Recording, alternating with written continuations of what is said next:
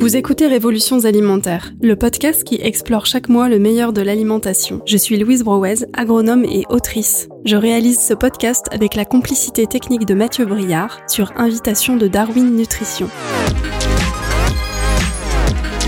Aujourd'hui, nous allons parler des fibres, ce trésor nutritionnel qui est l'apanage du règne végétal et dont nos régimes alimentaires manquent si cruellement. La faute à l'industrie agroalimentaire et aux produits ultra transformés, la faute au manque de temps pour cuisiner, la faute à notre appétence pour les produits laitiers et carnés dont les lobbies prennent grand soin. Les fibres n'ont aucune valeur énergétique mais elles participent largement à la régulation du transit intestinal et nous permettent d'être en meilleure santé.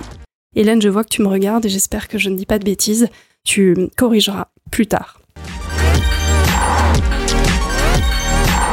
C'est ce que nous allons explorer joyeusement avec Hélène Schornberg, la grande amie avec qui je viens de co-signer un livre chez Terre Vivante sur le sujet.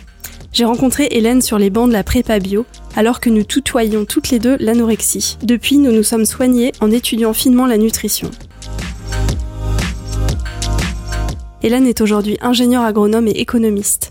Elle est titulaire d'une thèse en économie et dirige un centre universitaire dédié à la gestion des risques. En parallèle, elle développe son expertise en nutrition à travers des livres de recettes et du coaching. Elle a animé pendant 10 ans un blog de recettes et de nutrition végétarien. Bonjour Hélène. Bonjour Louise. Donc je disais que tu as animé pendant 10 ans un superbe blog qui a été une grande source d'inspiration pour beaucoup d'entre nous et qui s'appelait Green Me Up.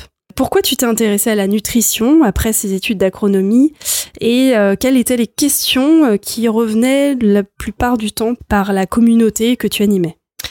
Bah, Comme tu l'as dit, j'avais des troubles alimentaires depuis l'adolescence.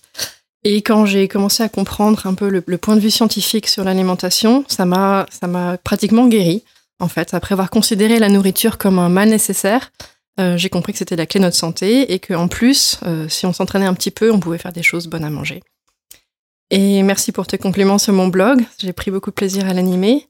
Les questions qui revenaient souvent, c'était souvent euh, comment éviter les carences quand on est végétarien ou même végétalien, parce que j'ai été pendant une, phase végétalienne.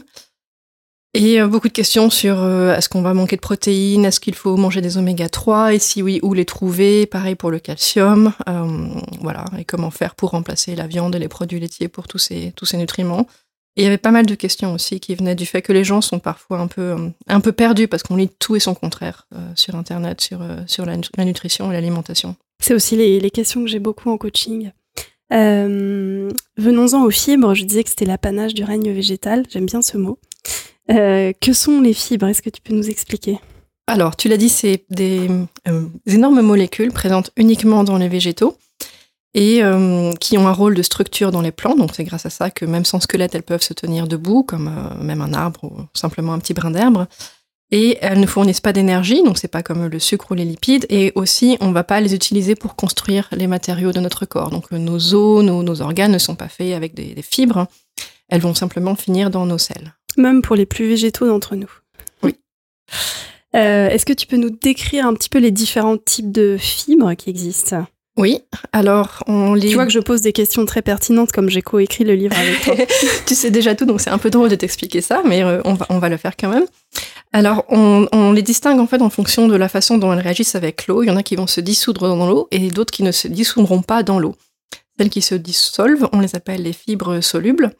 Et parmi les fibres solubles, il y en a qui vont former des gels plus ou moins visqueux euh, en réagissant avec l'eau. Donc celles-ci, on les appelle solubles et visqueuses. Il y en a qui peuvent être solubles mais pas visqueuses.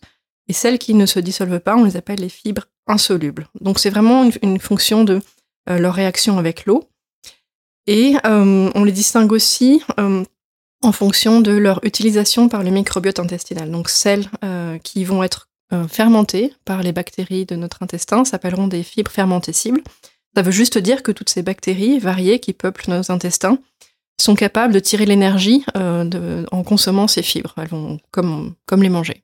Donc nous, on n'utilise pas directement les fibres pour notre énergie, mais les bactéries qui, qui habitent euh, chez nous l'utilisent pour leur énergie. Elles les utilisent et en les consommant, elles vont produire des, des, molécules qui peuvent être très utiles pour la santé, comme certaines vitamines par exemple. Donc c'est un peu de l'engrais à bactéries. Alors euh, une question qu'on me pose un petit peu alors que le livre sort là dans les prochains jours, pourquoi un livre sur les fibres? Et sous-entendu, est-ce qu'on en manque tant que ça? Oui, on en manque beaucoup. Euh, Santé publique France recommande à peu près une moyenne de 25 grammes par jour pour les adultes. Et c'est d'ailleurs moins que ce que recommande la communauté scientifique, qui recommande plutôt 30 grammes par jour. Ça fait combien de pommes, ça? Ouh, je peux pas te dire, mais ça fait beaucoup. ça fait quand même beaucoup de pommes. Euh, ça peut être un peu moins pour les femmes, parce qu'on a en général, euh, les femmes, des besoins alimentaires un peu moins que les hommes, mais voilà, c'est l'ordre de grandeur, environ 30 grammes par jour. Et on calcule que 90% euh, des Français d'âge entre 18 et 54 ans n'arrivent pas à 25 grammes par jour. Et la moyenne serait à 20 grammes par jour. Et quand on dit une moyenne, ça veut juste dire que ben, y en a qui vont manger un peu plus que ça, mais qu'il y en a une grande proportion euh, qui va manger moins que 20 euh, grammes par jour. Donc on serait vraiment largement en dessous des recommandations. Je triche en même temps, je cherche, je vois qu'une pomme contient 2 grammes de fibres. Oui. En moyenne, donc il faudra en manger. Euh, Heureusement, il y a des aliments qui contiennent beaucoup plus de fibres. C'était un petit peu ce que je voulais. Concentré. Euh, Ce que je voulais, voilà, au lieu de manger 15 pommes, on va voir qu'il y a peut-être d'autres solutions. Euh, avant peut-être de venir euh, sur ce sujet, quels sont euh, les bénéfices des fibres pour la santé? Tu l'as évoqué un petit peu, mais si on rentre vraiment dans le sujet de la santé. Oui, alors on peut pas être très exhaustif parce qu'il y en a beaucoup et surtout il y a des, des connaissances nouvelles qui émergent à peu près en permanence. Mais une façon assez simple de le voir, c'est que ça a un impact sur la longévité. Quand des chercheurs étudient des groupes de personnes, ils observent systématiquement que leur mortalité, de n'importe quelle cause, mort naturelle, maladie, est d'autant plus faible que ces gens consomment plus de fibres.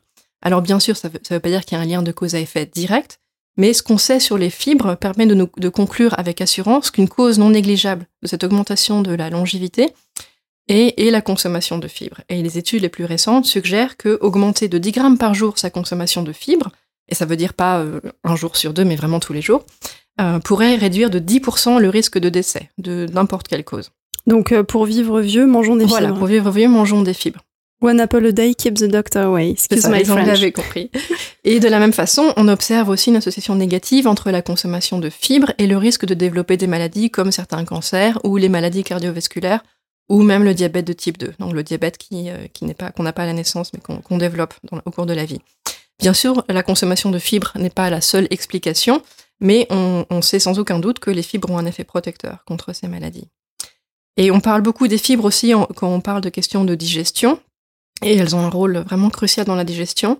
Les fibres insolubles, insolubles que j'ai mentionnées, euh, qui sont par exemple présentes dans l'enveloppe des céréales complètes, elles ont la capacité d'absorber l'eau, un peu comme une éponge. Et donc, ça va apporter du volume aux aliments qui transitent dans le tube digestif après les repas. Et ça permet d'accélérer le transit. Les intestins fonctionnent mieux s'ils sont bien remplis. Et donc, les noix, les graines de lin, les légumineuses sont des bonnes sources de fibres insolubles qui, peuvent résoudre les problèmes de constipation. Et euh, les fibres solubles, donc celles, comme je l'ai dit, qui forment un gel mou, euh, permettent de ramollir les selles. Je te fais pas de dessin. Euh, c'est aussi utile en cas de constipation. Voilà. Est-ce qu'on peut en manger trop pour le coup? Est-ce qu'il y aurait euh, à la limite euh, une, euh, des effets secondaires? Si on se mettait vraiment à en manger trop, peut-être d'un coup, ou si on dépassait de beaucoup ces 30 grammes? Non, les études tendent à dire que plus de fibres, c'est toujours mieux. Il n'y a pas vraiment d'effet plateau observé où les bienfaits diminueraient au-delà d'un certain seuil. certains spécialistes disent même qu'il faudrait idéalement viser plutôt 50 grammes ou 60 grammes de fibres par jour, donc le double des recommandations. Ah Et on, on, on, peut même euh, lire qu'au paléolithique, nos ancêtres consommaient de 100 à 150 grammes de fibres par jour. Donc imagine, ils mangeaient des racines, des graines, etc. Donc eux avaient une consommation de fibres très très élevée. Mais comme pour tout, il y a des cas particuliers. Certaines personnes ont des sensibilités à certains types de fibres et pas à d'autres. Quand on a aussi un microbiote intestinal déséquilibré, on peut avoir certaines réactions euh, à certains types de fibres qui peuvent causer des gaz, donc juste des, ballonnements. Euh, les gens qui ont des diarrhées aussi, euh, peuvent certainement mal tolérer des fibres qui irritent les intestins ou qui vont euh, accélérer le transit qui est déjà trop rapide. Et aussi, il faut savoir que quand on est constipé, la recette miracle, c'est pas toujours de manger plus de fibres. Euh, certains types de fibres, en particulier dans les aliments transformés, vont être moulus, avoir une taille plus faible que, que celle qu'on trouve dans les aliments bruts. Et ce genre de petites fibres insolubles peut en fait empirer les problèmes de constipation. Donc ça, c'est, euh, on a fait aussi un, numéro spécial sur les aliments ultra transformés, donc ça va bien dans le sens aussi de d'essayer de les éviter au maximum quand on peut. Donc tu as mentionné, euh, si on fait un petit peu un résumé des aliments riches en fibres, il y a donc les légumineuses, les céréales, les fruits, les légumes.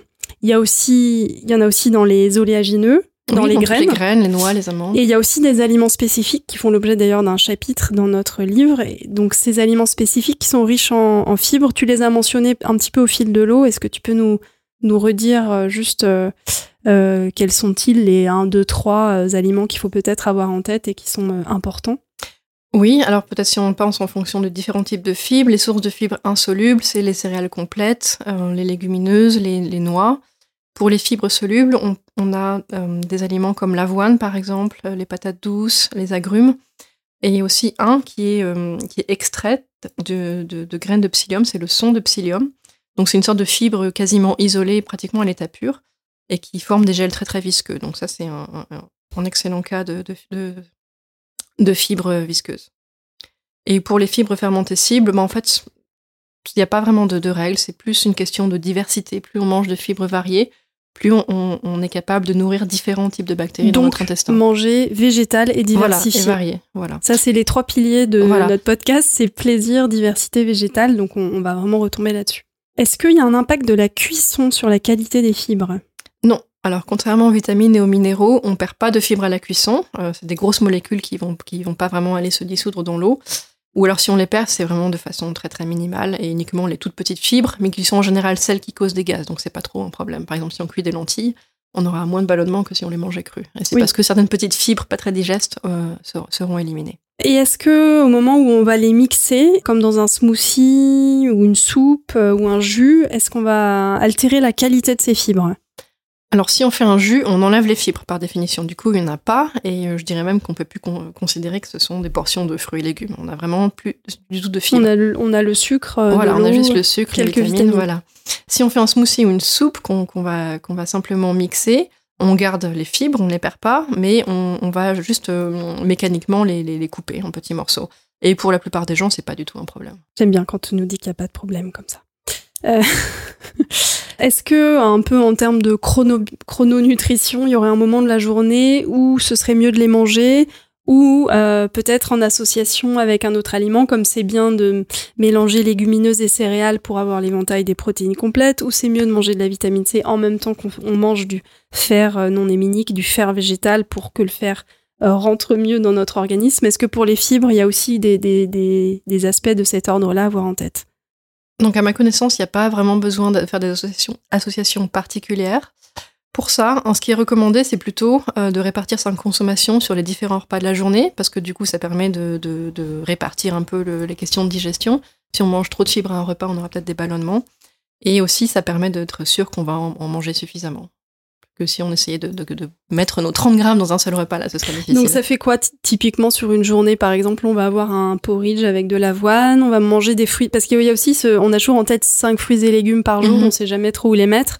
On va en manger un, peu de fruits le matin quand même, des fruits et légumes au déjeuner, aussi au dîner, des légumineuses au déjeuner et ou au dîner, quelques céréales complètes, une cuillère de psyllium dans son porridge oui, par exemple, en fait, les aliments riches en fibres, que ce soit les fruits, les légumes, euh, mais surtout les céréales, les légumineuses, les, graines, les noix, euh, on leur place à tous les repas. Il me semble qu'après, il y a certaines personnes qui voudraient ne pas trop manger de, de, sucre lent, par exemple, le soir, donc pas de pâtes, etc mais on peut mettre des lentilles dans la soupe. Euh, les petites graines, j'aurais tendance à dire à tous les repas. Euh, oui, nous on a un peu le réflexe ici, euh, poudre magique. Voilà. Ou petites graines qu'on va mettre sur un porridge, sur une soupe, sur une salade, des choses qui sont un petit peu prêtes déjà dans un bocal, soit mélangées, soit nature, que ce soit des graines diverses et variées, du psyllium, etc.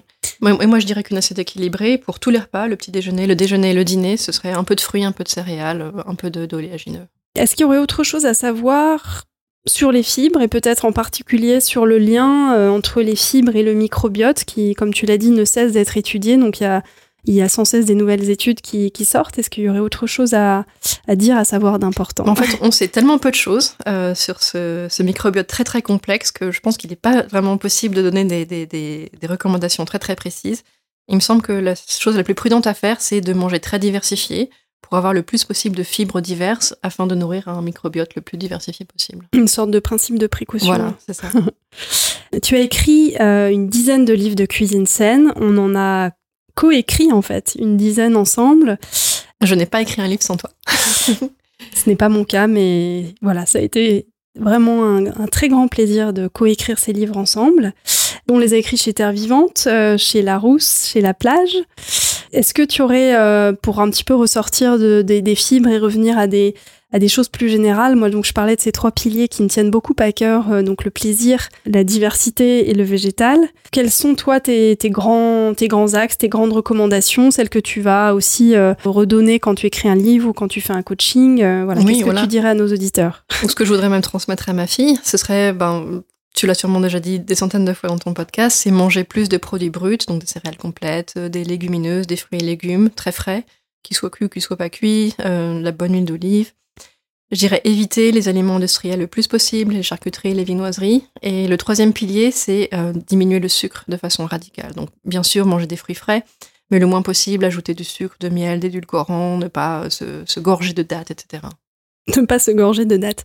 il y avait une, une, fois, on avait parlé de toutes ces petites recommandations. Euh, et il y en avait une que j'aimais bien aussi. Tu disais, euh, et c'est quelque chose qu'on fait très souvent euh, d'utiliser des légumes crus à l'apéritif, c'est-à-dire d'avoir ce réflexe, on a toujours un peu faim en préparant le mhm. repas, il y a mhm. les enfants, au lieu de balancer un, paquet de chips ou des crackers, c'est très bien de temps en temps, hein, ne, diabolisons pas non plus ça complètement, mais de voilà d'avoir le réflexe plutôt de couper un navet en fines tranches, de couper une branche de céleri et de tremper ça dans une tapenade, euh, un houmous. Euh, Exactement, un houmous même mixé avec de la betterave, c'est très très bon.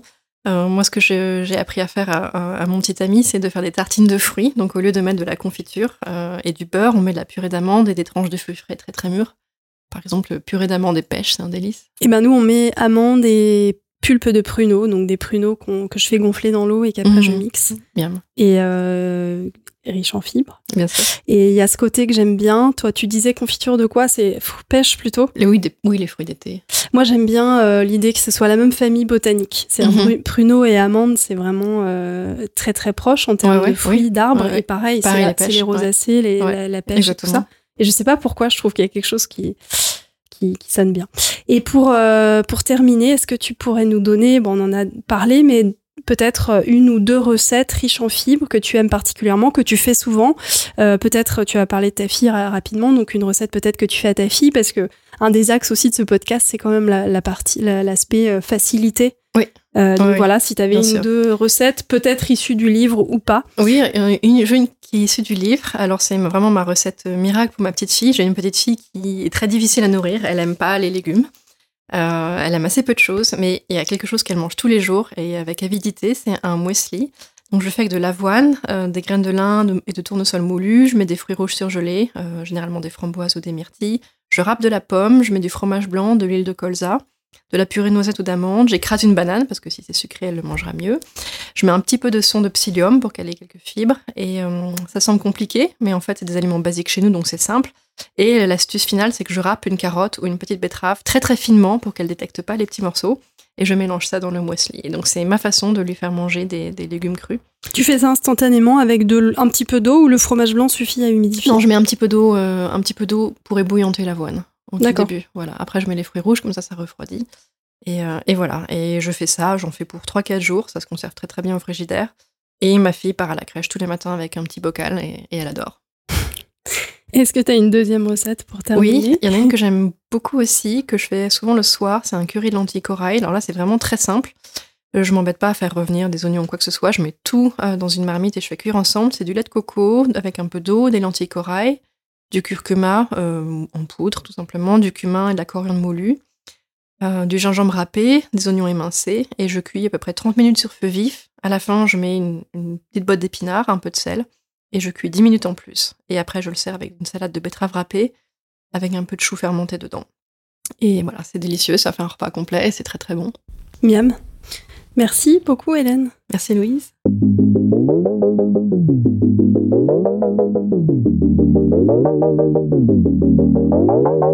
Merci d'avoir écouté cet épisode du podcast Révolutions alimentaires, produit par Darwin Nutrition.